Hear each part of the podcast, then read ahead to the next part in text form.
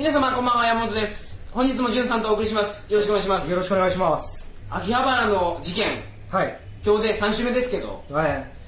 ちょうどあの事件からうん。2ヶ月ぐらい経ってるんじゃないですか、ああそうですね。そんなぐらいになるんですかね、はい。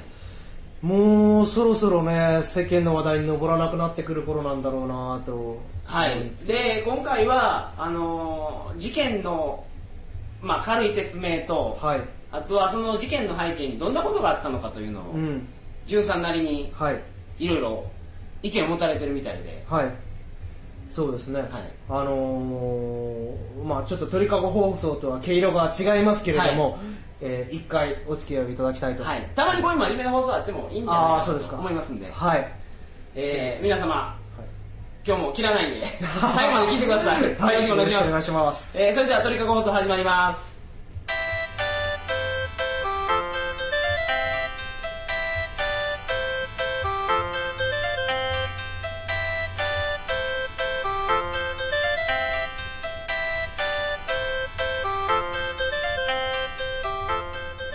改めましてこんばんは。2008年8月1日金曜日鳥かご放送第148回をお送りします。番組に関するお問い合わせは info.tkago.net info.tkago.net までよろしくお願いします。まずですね今週から聞いた人のために、はい。秋葉原の事件を簡単に説明したいんですけどどういう事件やったんですか？っけ、えーと、えートヨタ系のですね、はい。あの、えー車工場ではい。働いていた、あー加藤智弘とはい。いう人間が、あーまあ、世間に恨みを募らせ、はい。えー秋葉原に行ってですね、うん。そのトラックに乗って、えー人を引き殺した挙句サバイバルナイフ、えーダガーナイフでしたっけ、はい。ダガーナイフで、えー道行く人をどんどんと刺し殺していったと。うん。無差別に殺した、えー無差別殺人事件そうですしたね。はい。はい。でこのニュースはもうみんな知ってると思います、はい。で2ヶ月ぐらい経ってちょっと風化してるんですけど、はい。その背景にどんな問題があったのかと、うん、その背景の問題についてですね、僕がちょっと大まかにその3つに分解をしてみたんですよ、一つ質問があるんですけど、はい。もともとジュンさんが「ニュースゼロではい。話をされてた、はい。その時に、はい。こういう密っていう意見になったんですか？それともそれより前に、はい。この事件については自分の中でいろいろ整理してみたんですか？そうです。あのそれ以前に、えーそれ以前に実はもう一回こう座談会的なものがあったんですよね、はい。えー某コミュニティの中で。その時は20人ぐらいの人が来てたんですよ、はい。でそのためにあの整理をしたんです。あのそうそうです。あの整理をしたことが僕が本当に思ってることをみんなにお話をして、うん。それでみんなの共感が得られるのかどうかっていうことをはい試すためにですね、はい。整理をしたんです。でこれ全部話したの25分になったんですよ一人で話し続けて、でまあでもそれは成功だったんですよ。その場合は、はいそのみんな共感したと、はい共感をしていただけたと思います、はい。ですから外れてはいないと思うんですけども、うん。でもメディアでですねこれ立場のある人が言うにはやっぱり問題があることでですね、はいえーちゃぶ台をひっくり返す人がい。ないんですよ、あんまり。立場のある人っていうのはなかなか言えないわけですよ、自分の立場がありますからね。それを守るために、はい。で僕が言うことは本当に当たり前のことで、うん。当たり前のことを当たり前のままに吐き出しています、はい。でこれに共感をしていただけるんだったらその結論は社会が悪いという結論が多分出ると思うので、えー聞いていただきたいなと。はいじゃあその早速、その今言われた3つのポイントはい。の1つ目は何なんですか？はい。あのー一つ目はですね、その家庭問題です、えーうん。えー加藤のですねその家庭はあーあまりいい家庭ではなかったということは、まあ、いろんな報道でされてるわけなんですけれども、はい、えーまあ虐待を受けてたとか、えーそうですね。なんかこう床にご飯をぶちまけられてそれを食えって言われてたりとかですね、えーまあとにかく世間体を重視する家庭だったらしくてですねなんか、はい。ドラゴンボールを見せてもらえなかったなんてことも一つ手に聞きましたけどねなるほど、はい。うんうんうんそれはけど小学生にとっては、うんうん。まあ、いどの年代だったかわからないですけど、はいはい。すごい大きな問題ですよね。ね。みんなが見てるものにはい。話題に入っていけないってなると、はぶられますから、うん。うん。でねあの個別のことが問題なんじゃなくて、はい。あの根本的な問題なんですけれども、はいあのアダルト・チルドレンというちょっとあの聞き慣れない言葉になるんですが、はい。あのえー加藤はアダルト・チルドレンだったと僕は確信してしまってるわけなんですよ。はい。でアダルト・チルドレンっていうのはですね親から十分な愛を受けられないで育った子供はい。というふうに定義します、あのまあ、専門的にはいろいろあるんですけどもまあおおむねそういうことでいいと思います。あーなるほど。で親からの十分な愛っていうのは具体的にはですねその無条件の愛なんですよ。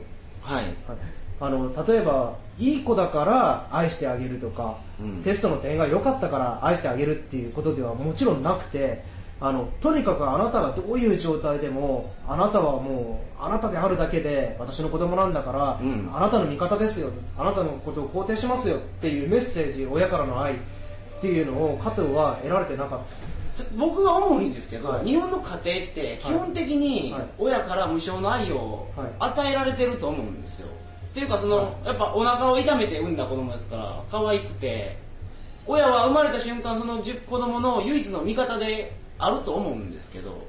僕は実はそれについて全く反対の見解を持ってですねあの山本さんも結構いろんな国に行かれてるじゃないですか。僕よりも多く行かれてますよね、はい僕は日本と韓国のアダルト・チルドレン率っていうのが高いなって思ってるんですよ。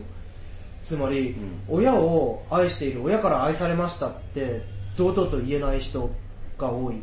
あるいは、うん。あの言ってるんだけど表面的には。これは実はそういうふうに思いたいからそういう、えー例えば親が嫌いですとか、えーと親はどうしようもないんですっていうのはかっこ悪いわけじゃないですか。みっともないわけじゃないですか、はい。でなかなかそういう発言ってしづらくて本音のところが出てないように見えてるんですよ、うん。この日本人ってやつはですね。はい。で実際にはアダルト・チルドレンの率っていうのが高いと思います。で僕はアダルト・チルドレンだったんですけれども。あジュンさんもはいですか、はい。それは親がその、まあ、虐待まで言ってないにしても、ええその今言われてたような無償の愛を与えてくれなかった。そうですね与えてくれてなかったと思います。うん。はい。ででアダルト・チルドレンっていうのは、はい。精神病みたいな感じなんですそうですねあのそのうつとかもそうなんですけど、はい。病気と健常の境目ってすっごい曖昧なんですよ、うんなるほど。でだからまあそういう症状というか傾向がある程度でいいんじゃないでしょうかねとりあえず捉え方としては、はいえー。でそうそういう症状がある人がはい。日本にはいっぱいいると、そうです。あのでアダルトチルドレンになると具体的にどういうことになっちゃうかっていうと、うん。自分で自分のことを肯定できなくなるんですよ。ああはなるほど、でこれだとちょっとあ多いかもって思い至ってくれるんじゃないかと思うんですけど、うんうんうんえー違う表現すると自分に自信を持っていない人、はい。はい、あの人から褒められて自信を持つっていう自信の持ち方をしてるっていうんですかね、はい自分で自分のことを自分はありのままで自分でいいんだっていうふうにちゃんと心から肯定できてる人っていうのは少ないと思う、うん。だからそれけどいろんな要因があると思いますけど、はい。その親の愛っていうのもはいはい一つの要因で、そうですまあ、それが大きなもんであると。はい。そうです。それはでもいつか克服できるもんなんですか？ああできます。あのというのは実は克服するのはそんなに難しくないんですよ、はい。自分がアダルトチルドレンであるということにさえ気づいてしまって、はい。認めてしまって分析できれば結構これは消化できます。じゃあ潤さんは昔はそのいろいろあったんですけどその原因を探した時にアダルト・チルドレンっていうところに行き着いて、はい。それを自分で咀嚼するとはい。その整理できたんですか？整理できましたねあので整理できた結果出る結論っていうのは、まあ、アダルト・チルドレンの本にはもう書いてあるわけなんですけど堂々と、はい。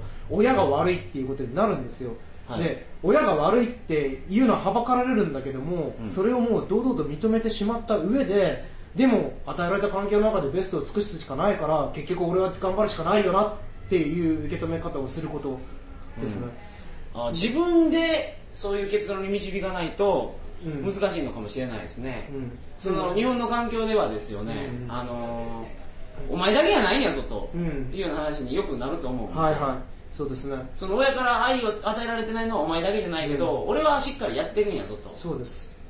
そうですね。そう言われるともうほんま逃げ場なくなってしまいますそうそうなんですすよ。そうなんですそれ今すごくなんか山本さんがズバッと言ってくれたんですけど、はい。その逃げ場がなくなるっていう、逃げ場がなくなっちゃってるんですよ。本当は社会が悪い親が悪いかもしれないのにというか悪いことが多いんだけれども悪いのにでもお前のせいだって言われたら、うん自分の責任じゃないことまで自分の責任っていうふうに背負い込まなくちゃいけなくなってであの俺が生まれながらに悪いやつなんだと。あそこまで言ってしまうんですか？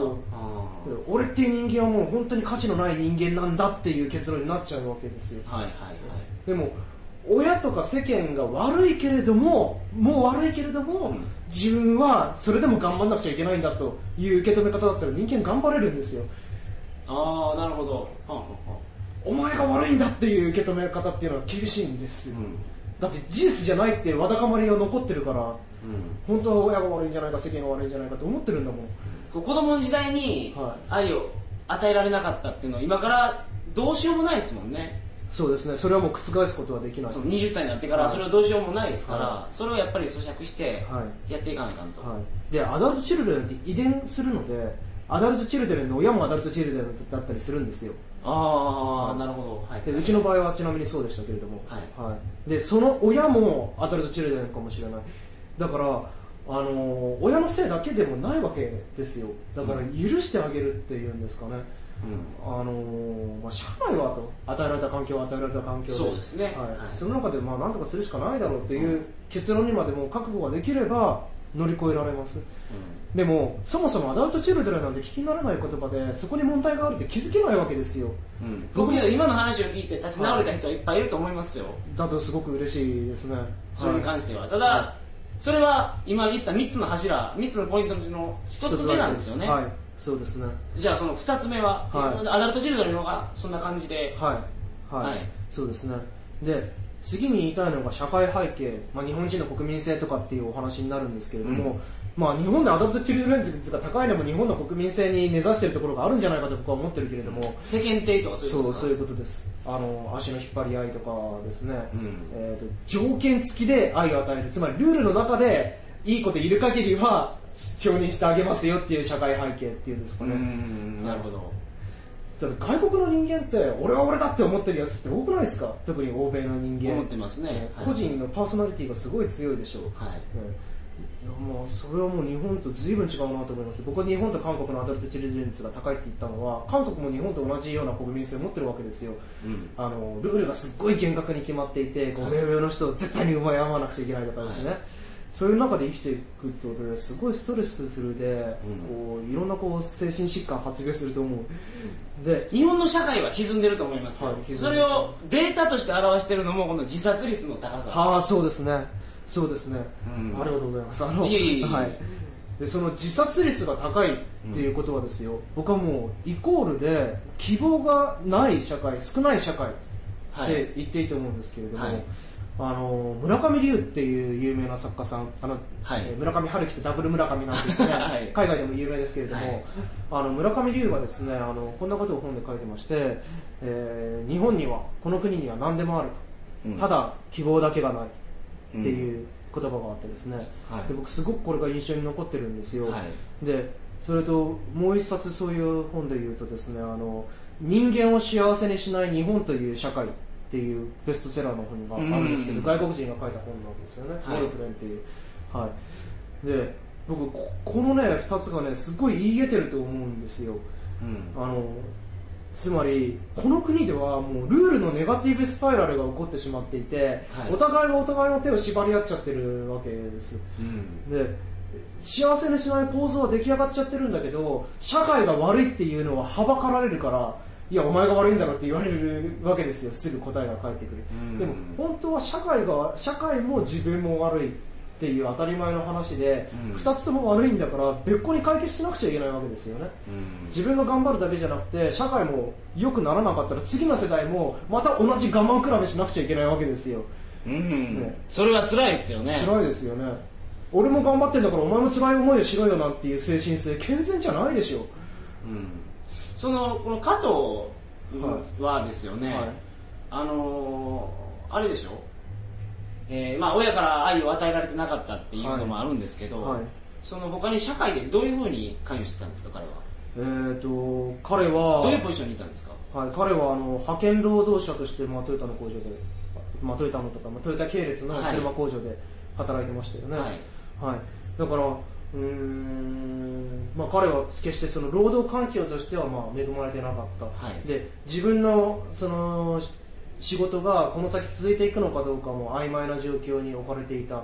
で、うんあの彼ね首先骨折されてるっていう話がありました、ありましたね。はい。でその後にあの自動車工場が会見してですね、あのいや彼には彼は継続して雇用する予定だったなんていう話がありましたけど実はなんかねネットであの工場に父親が勤めてるっていう人がぶっちゃけトークしててですね、はい。いやいや根こそぎクビにする予定だったらしいよみたいなあ話が出てるんですよ。事実かどうかは分かりません、はい。ね、でもねあの吉村今回継続してたって、うん保証って何にもないわけですよ、うん。で僕保証がないこと自体はこの世代しょうがないと思うんだけれども、はい。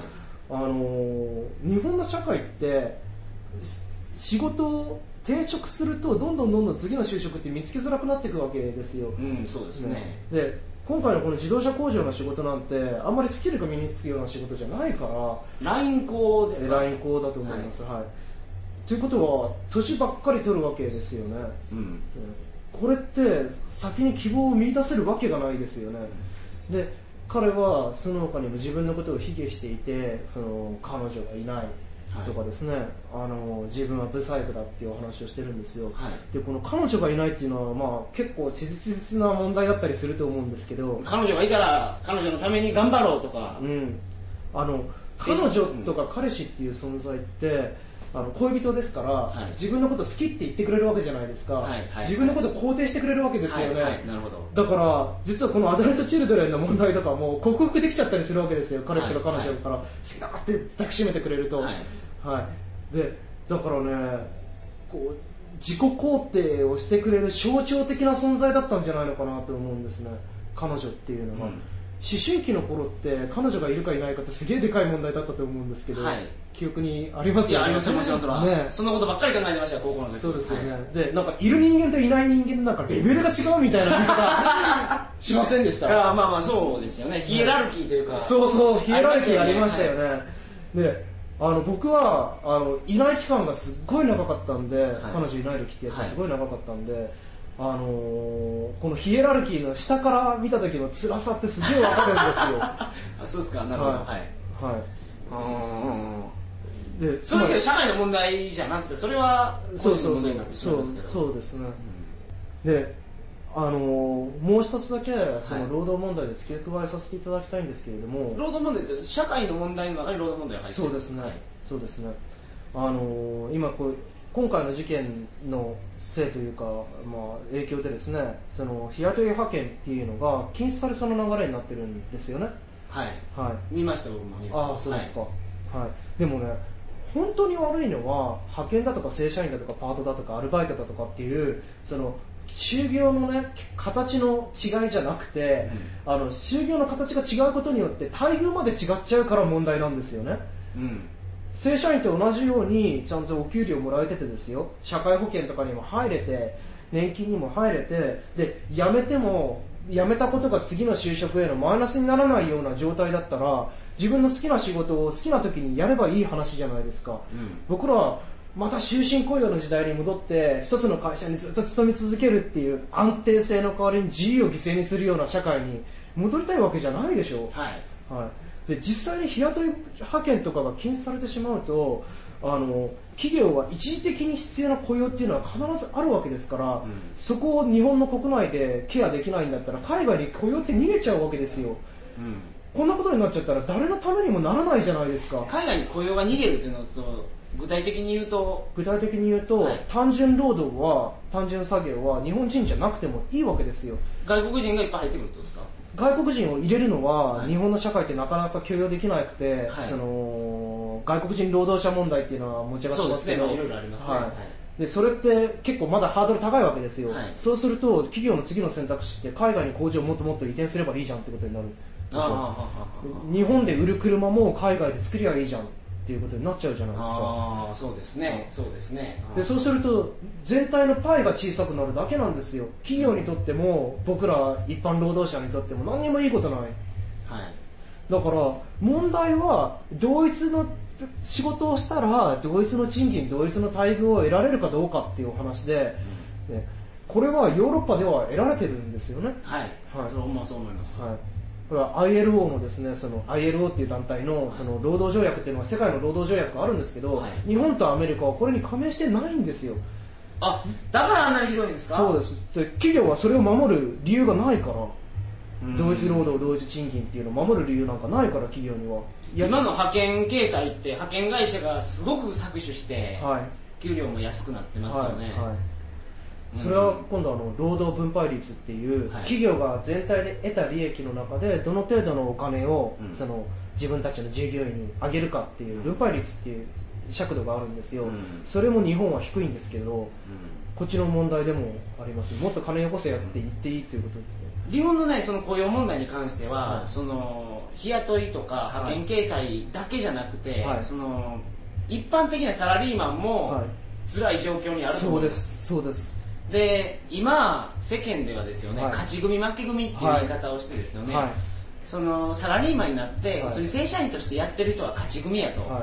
ほんで派遣でやってる人は負け組やっていうはい。言い方してますけど、はい。結局サラリーマンも別に勝ち組でも何でもないそうですそうです。結局僕はこの鳥かご放送のために海外旅行行きたいんですけど、うん。そのために1か月ぐらいの休みは最低欲しいんです。よ、日本のサラリーマンとしてやってたら、はい。絶対取れないですもん。そうですよねこれはその僕が言い出せないっていうのもあるんですけど、うん。周りもみんなそれが当たり前やと思ってはい。働いてるから、は1ヶ月の休みくれって言ったらもうお前は気違いかみたいな、うん。これをね鳥かご放送のリスナーさんたちはバックパッカーの方多いですからね。めちゃめちゃ共感してますよ、ね。でねこれじゃあ俺は1ヶ月の休みけど俺は長い休みが取れないからもうやってらんねえよって僕は言ったことがあるんですよ。はい。はい。でそしたらいやお前甘えてんじゃねえぞという 答えが返ってくるわけじゃないですか。日本はそうですよね。でもお前も取りたいだろうそうまさにそうですよ。あのサービス残業とかもほんまそうですわ。そうそうそうそうそう。そうでサラリーマン同士でも、まあ、正社員同士でも我慢比べしてるわけじゃないですか。であのより自由に働いてるやつら、はいはい。まあ、つまり派遣とかですね、はい。日雇い労働とかですよねもうあのこの自由を妬ましく思っててこう下が下を叩いてんですよ。実はその格差社会って言いながら勝ち組対負け組になってるんじゃなくて負け組対超負け組になってるわけですよ。そうです。あの今言ってた社会の歪みの中で今いろいろ問題あるんですけど、はい。みんながこの生きてる人どうやって生きていくかってなった時に自分のアイデンティティっていうか自分が生きていくのに対して自分を守る術としてですよね、あの人より僕はこっちが優れてると、うん。例えば正社員は派遣労働者見て俺は給料もらえてるから頑張って働けてるんですよ、はい。派遣労働者の人は給料は少ないけど休みがいっぱいあって自由なことできてるから俺の方がええんや、うん。っていうふうに今自分を騙して、うん。お互いに騙して、うん。まあ、言われてるように我慢比べをしてると、うん。ね、でもこの状態だったらこの我慢比べずっと続くのかと思ったらやってらんないですよね。そりゃ辛いですね。これ閉塞感でしょ今この面白いことに僕は正社員っていう立場で、はいはい。さんがその日雇い労働者。っていう立場でうまいこといやけどお互いに腹を割ると、うんうん。結局どっちも辛いよねっていう話でね。お互いに帰ろうよっていうことにはやっぱりうん。結論的にはなりますね、そうそうですね。で変えられるか変えられないかって話をすると、はい。変える変えられないわけないわけですよ、うん。1ヶ月休みを取ったって全体の休みの日数と,、えー、と今平均的には120日とか130日とかありますよね、で別に週休1日でもいいからあの1ヶ月休みくれやっていうのが成立しないわけがないんですよ。ドイツでははい。確実にできてます、そうです。ドイツの話をしてる時に、はい。ドイツいいなって言ってたのは、うん。まあ、ドイツの放送聞いてほしいんですけど、はい。これがもう成立してるんですよ、はいプライベート優先で、はい。休みももう1か月ぐらいが当たり前なんですねヨーロッパじゃ、うん。でヨーロッパでできてるのになんで日本でできないんでしょうね。それはですね、い。問題をとことん掘り下げないからですよ。なるほど。だってさっきの話にちょっと戻ればですよ、これこの労働問題なんていうのはまさに社会の問題でつまりこれ政治のルール政治家が作った法律ルールの問題なんですよ。はい。ここは民主主義国家なんだからみんな投票に行けば変えられるわけですよ、うん。ね、でも社会が悪いって言うと反発が来るわけじゃないですか、うん。俺は頑張ってるのにお前頑張ってないじゃないかお前も頑張れ。よそう。お前も頑張んなくていいんだと。逆にね。そういうことですね。そういうことですよ。ただそれをこの鳥かご放送を聞いてる人は、うん。外を知ってるからうん。響きやすいけど、うん。日本だけにいた人って日本すごいいびつな世界なんで、うん。それが当たり前やと思ってて、僕らのが異端になってしまってるんですよね。そうですよね。でも世界中の目から見ると、実はね僕らのこの意見の方が本当です。だって僕ら何のために働いてるかって自分たちが幸せになるために働いてるんですよね。あるいはその社会全体が幸せになることによって自分も幸せになるっていうために働いてるわけですよ。仕事ってそのためにあるわけですよ。でどっちがね怠けてるかっつったらあの頑張ってないのは僕らじゃなくて企業なんですよ。はい。だからお前らが悪いんだろうって堂々と言っていいし言わなきゃ変わんないんですよ。で言うのが言うのは結構大変なことだからリスクも多いからね、うん。せめてやってほしいのはねこう社会が悪いって言ったやつをの足引っ張られないでくれ。あるいはせめてちょっと応援してくれとはい。勇気づけられるんで、あのみ周りがみんな敵の中で戦うのってすっごいプレッシャーなんですよ、はい。本当に俺だけ変なこと言ってんのって頭おかしいのみたいな気分になるんですよ、はいはいはい。うん。まあ気持ちが折れてしまいますよね、はい、そう折れちゃう。相当折れちゃう強くないと。そう、うん。折れちゃうんですよ。それをけどみんなが、まあ、彼女の話じゃないですけど、このリスナーさんにしてもそりゃそうやと、その方向でけどここの方向に行った方がみんな幸せになりますよ。そうそうみんなが今幸せになってるのって企業の社長とか一部の金持ちだけが金持ちが金集めをしててその歯車に僕ら入っててしかも抜けられないと、うん。1ヶ月の休みをくれっていうのすらうん。もらえない、そう。しかもですよこれ、あの金持ち対労働者みたいな対立でも実はなかったりするんですよ。もう一歩突き詰めると。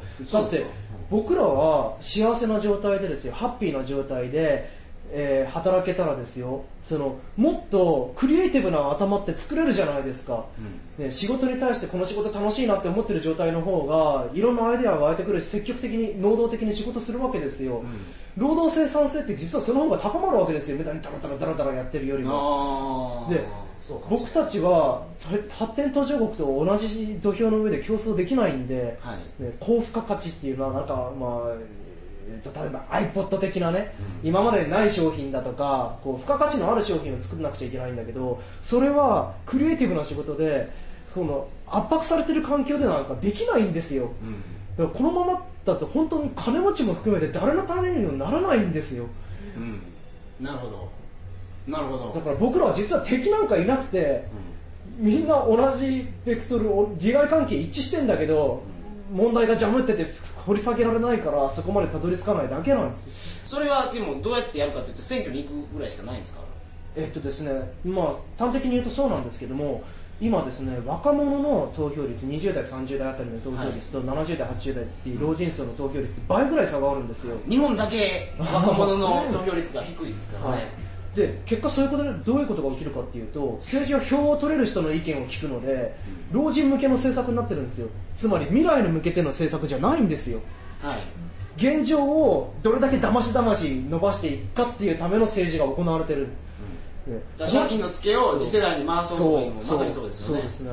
でこれって僕らのせいでしょ？投票に行かない僕らのせいで僕らは言う権利なんかないんですよ。政治が悪いって。はい。このままじゃ、うん。ね、でじゃあどこの手政政党に投票していいか分かんないっていう状態でもいいから白票でもいいから行けば投票率上がりますから、はい。ね、そしたら、あのー何十代の人が投票したっていうのは出るんでデータでは、若者が投票に行くようになったら政治は若者の方を向かざるを得ないしなるほどね。政策は変わらざるを得ないんです、うん。で若者の投票率ってのはもともと低いから伸びしろっていうのはすげえあるわけじゃないですか。はい。だから変えられるんですよこんなもん白紙でも意味があるのか？あるんで投票率ど。そうでが上がるから。すね。はい。はははは。で次にあの今の現状を変えたいんだったら、は今まで政権を担ってきた政党以外のどこかに投票をしてほしい。はい。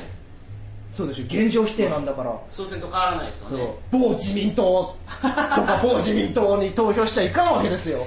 うん。そうそうなんですよ。だから民主党まあ対局が民主党ですから民主党に入れろとか僕は言いませんけど、はい民主党に入れた方が良くなる。そう自民党よりもね。良くなるとも思わないですけど、うん。今は最悪なんでそうそうそうそうそう。悪くなるかもしれんけど良くなる可能性があるところに僕は実は、うん。まあ、あんまり政治的な話でもあれですけど。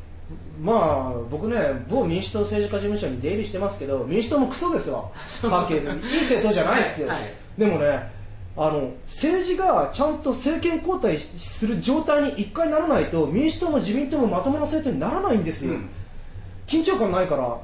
うん。ね、だから寝ぼけた政治家どものね頭をね叩き起こさなくちゃいけないんですよ一回。なるほど。それはでも僕らが絶対やらないかんことですね。そうです。でそれさえやれば一個一個の問題の難易度っていうのは実は高くないですから。うん、今言ってた3つの柱、はい。3つの柱の2つしか言ってないじゃないですか。いや社会背景家庭労働問題あ労働問題ですよはい。ね、全部はっきり言うと社会がそうですね。悪いと、はい。そう。いうことですよね。変え変えうることですなるほど。で加藤も悪いけれども加藤も悪いけれども社会も悪いんだから社会も悪いっていう声が小さすぎると。ああ加藤が悪いと。そうそんなの言わずもがなのことなんですよ、あ加藤はもちろん悪いけどそう。じゃなくて社会も悪いんじゃないかというところにもっと目を向けてほしいこの事件をきっかけに、そう。でなんかこうリアリティないですよね。政治が変われば社会が変わって僕らの生活良くなるなんてね,、ねでもこれ結構簡単なことで結構直結してるわけですよ、うん。警察官の数増やしたり減らしたりするのも政治の仕事なんですから、はい。ねだからまあその絶望しないで投票行ってください、もはうなんか僕潤さんが今日真面目な話をするって言ってたから、はい。すごいネガティブな意見言ってあいえいえネガティブネガティブで終わるかと思ったらい、はい、僕らには希望があるじゃないですか。そうです。希望は作り出せる希望がある希望は作れますから今は希望はないけど、はい。作れますからどうしようもない状態にはまだなってないんで、はい。決定的にどうにかならない前にですね、はい。行きましょう。アメリカはもうどうもオバマが大統領になるっぽいですからね、ははい。なるほど。今日は僕はすごくいい話やと思います。ありがとうございます、はい、もしかしたらまたオブザイヤーが狙える話。かもしれないです。ね はい。はい、えー、今日の放送は、はい結構ねバックパッカーの人でもはい。直面してる問題だったりしますから、はい。でも海外でも投票は簡単にできますからあそうですね。はい。海外にいるから投票できないっていうのじゃなくてやっぱ投票に行ってほしいですね、うん。そうですね。はい。はい。以上になります。はい。はい。今日はありがとうございました本当に。ありがとうございました。はい次週こそはね、はい。旅の話をしたいんだけど、まあ、ちょっと次週僕かどうかは分かんないんですね。時間がないんですわ。はいはい。すいません。なんか終電マフィアということでね。はい、そうなんですよ。はい。あのー、まあ来週何撮るかわからないですけど今からちょっとじゅんさんと話し合わせて調整ができたらはい。じゅんさんと旅の話ができたらいいなと思っております、はい。えーそれでは、えー次の放送は2008年8月8日になります。鳥かご放送第149回を皆様お楽しみに。おやすみなさいませ。おやすみなさい